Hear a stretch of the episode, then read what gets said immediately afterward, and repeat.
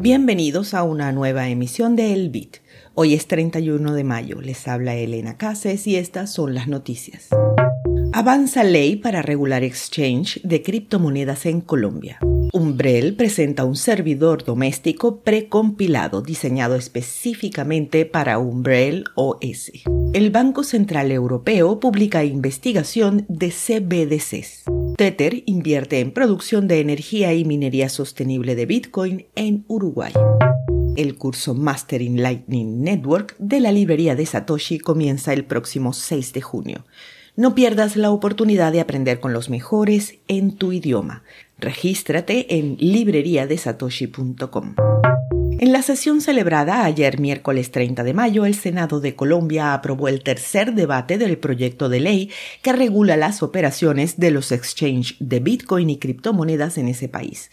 Con voto favorable de 12 de los 13 legisladores que conforman la Comisión Sexta de la Cámara Alta del Congreso, la ley deberá ahora ser discutida en la plenaria del Senado, previa creación de una subcomisión que se encargará de despejar las dudas sobre el proyecto de ley. Una vez que sea aprobada por la plenaria del Senado de Colombia, la propuesta legislativa pasará a manos del presidente de la República, Gustavo Petro, que dará la firma final para ser implementada.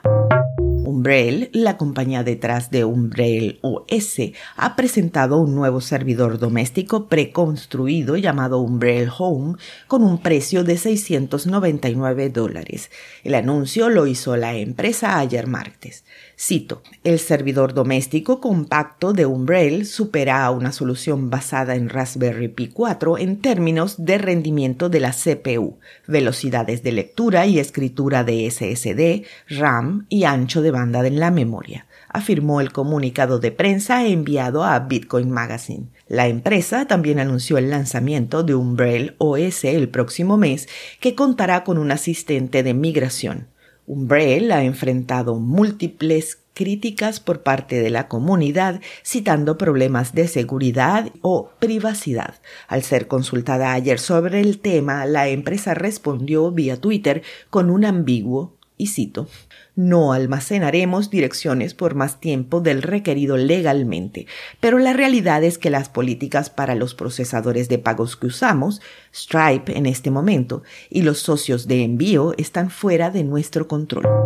El Banco Central Europeo ha finalizado un prototipo de euro digital antes de una decisión de desarrollo. A finales de este año, el principal banco central decidiría si desarrolla el euro fiduciario con una variante digital. Desde julio de 2022 hasta febrero de 2023, el Banco Central Europeo realizó un ejercicio de creación de prototipos para probar cómo las opciones de diseño para el euro digital podrían implementarse técnicamente e integrarse en el panorama de pagos europeo existente. El ejercicio implicó la integración de cinco interfaces de usuarios desarrolladas por diversos proveedores para diversas causas experimentales.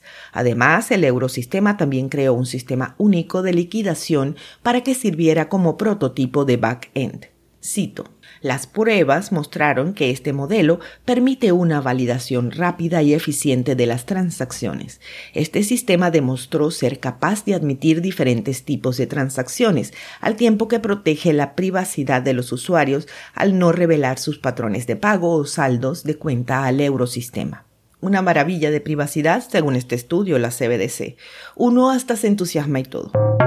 Tether anunció que está invirtiendo recursos en la producción de energía y el lanzamiento de operaciones mineras sostenibles de Bitcoin en Uruguay, en colaboración con una empresa local con licencia que no especificó. El comunicado hecho público en la página web de Tether tampoco incluyó especificaciones del proyecto ni fechas para entrar en operaciones. Al cierre de esta emisión, el precio de Bitcoin es de 27.105 dólares, con una variación a la baja de 3,26% en 24 horas.